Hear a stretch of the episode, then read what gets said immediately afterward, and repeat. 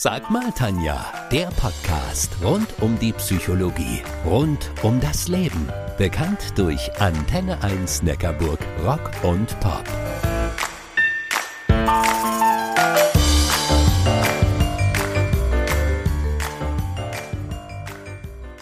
Winnetou und Old Shatterhand, MacGyver und Sherlock Holmes, Superman and Superwoman, Batman and Spider-Man, Vicky und die starken Männer, Nils Holgersson und Binje Major, Pippi Langstrumpf, Peter Lustig, Luke Skywalker, Han Solo, Indiana Jones und freilich auch Pferdle und Äffle.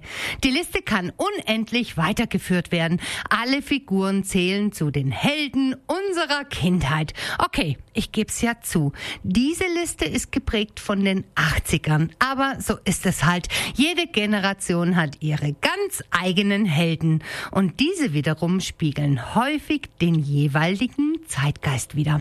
Und sagen zudem auch ziemlich viel über uns selbst aus. Ich kenne kaum jemand, der nicht gerne so erfindungsreich wie Vicky gewesen wäre.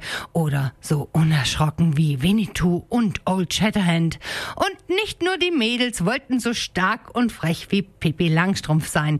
Unsere Helden und Idole von früher haben uns und unsere Persönlichkeit geprägt.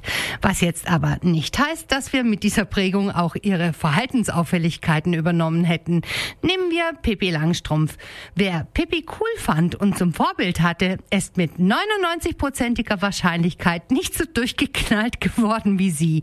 Pippi hat nämlich gelogen, dass sich die Balken biegen. Sie hat sich nie an irgendwelche welche soziale Norm gehalten und am allerliebsten hat sie sich mit sich selbst beschäftigt. Einfühlungsvermögen so ziemlich gegen Null. Und trotzdem hat uns ihre Stärke und ihre Frechheit fasziniert. Einige von uns hätten Pippi zumindest gerne zur Freundin gehabt, um sich so zumindest ein bisschen von ihrem Mut und ihrer Macht zu leihen und die Welt so zu machen, wie sie uns gefällt. Jede Generation hat seine eigene Helden. Ich habe sie noch bildlich vor Augen, die Jugendzimmer meiner Freundinnen in den 80er Jahren. Sie sahen gefühlt alle gleich aus. Die Wände vollgepflastert mit Bravo-Postern und Starschnitten. Patrick Swayze, ihr wisst schon, hey, mein Baby gehört mir und ich habe eine Wassermelone getragen. Oder Sophie Morceau mit 14 Jahren wurde sie mit dem Film La Boom, die Fete, über Nacht zum Star. Sie kaufte sich übrigens später aus ihrem Vertrag raus, um nicht für immer ein Teenie-Star zu sein. Wir alle haben sie aber in Filmen wie Braveheart oder James Bond, Die Welt ist nicht genug, sofort wiedererkannt. Oder Jennifer Beals. What a feeling, Flashdance. Keiner hat so getanzt wie sie. Findet ihr nicht auch? MacGyver, Tom Cruise, John Travolta, sie alle waren in vielen Kindern- und Jugendzimmern zu Hause. Und nicht nur Schauspieler, auch Sänger und Bands gehörten zu den Helden und Idolen unserer Jugend. David Bowie, Rod Stewart, Michael Jackson, Freddie Mercury, Bruce Springsteen, George Michael, Guns N' Roses, Queen und, und, und, und. Spätestens ab der Pubertät sind nämlich Eltern als Vorbild so gut wie out. Jugendliche wählen sich dann andere Vorbilder, Sportler, Models oder Popstars. Diese bewundern sie wegen ihres Erfolgs oder ihrer Attraktivität und versuchen deren Eigenschaften, Verhaltensweisen und Einstellungen nachzuahmen. Und ja, auch in heutigen Zeiten ist das so. Wir kennen aber die Namen der Stars und Helden in den meisten Fällen nicht. Warum? Weil wir uns mit Stars auf YouTube, Instagram oder TikTok schwer tun. Jede Generation hat eben seine eigenen Helden und diese wiederum ihre eigenen Kanäle. Kanäle. Was sie gemeinsam haben, sie helfen uns in einer Phase der persönlichen Entwicklung. Da gibt es zum einen die, ah, ich nenne sie mal Märchenfiguren, wie zum Beispiel die Helden aus dem hohen Norden. Michel von Löhneberger oder Pippi Langstrumpf. Michel saß zwar oft im Schuppen und hat seine Holzfiguren geschnitzt, aber eigentlich nur, weil er Armen helfen und für Gerechtigkeit sorgen wollte. Und Pippi? Na, Pippi ließ sich von niemanden einschüchtern. Fakt ist, Michel und Pippi altern irgendwie aber nicht. Sie werden einfach nur ein wenig mit dem jeweiligen Zeitgeist entsprechend aufgepeppt. Aber was ist denn aus den anderen Helden von damals geworden? In den allermeisten Fällen ist es so, dass Helden der Kindheit und Jugend uns nur über eine bestimmte Phase begleiten. Wenn wir diese dann über bzw. bestanden haben, dann verlieren wir sie meistens aus dem Blickfeld.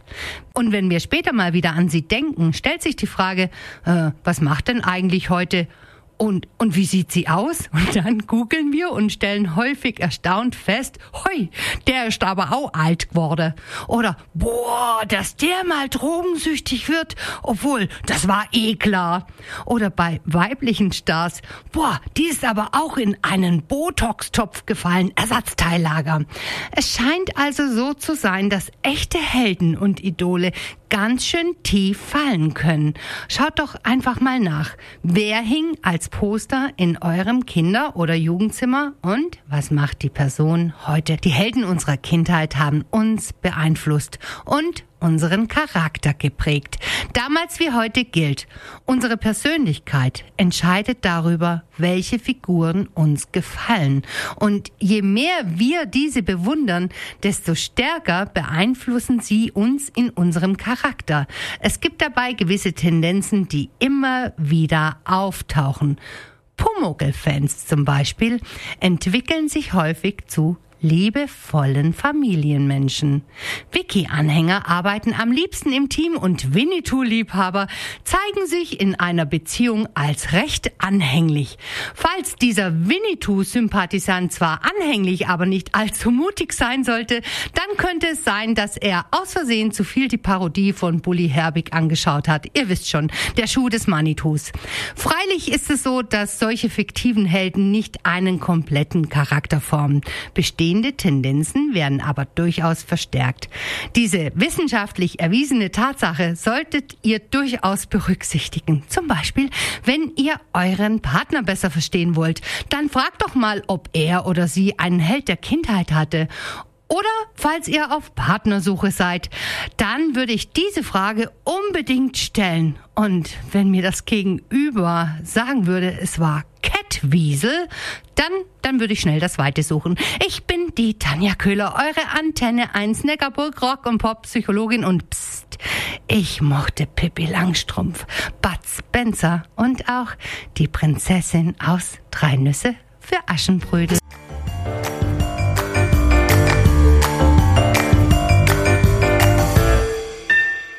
Das war Sag mal Tanja, der Podcast rund um die Psychologie, rund um das Leben. Bekannt durch Antenne 1 Neckarburg, Rock und Pop.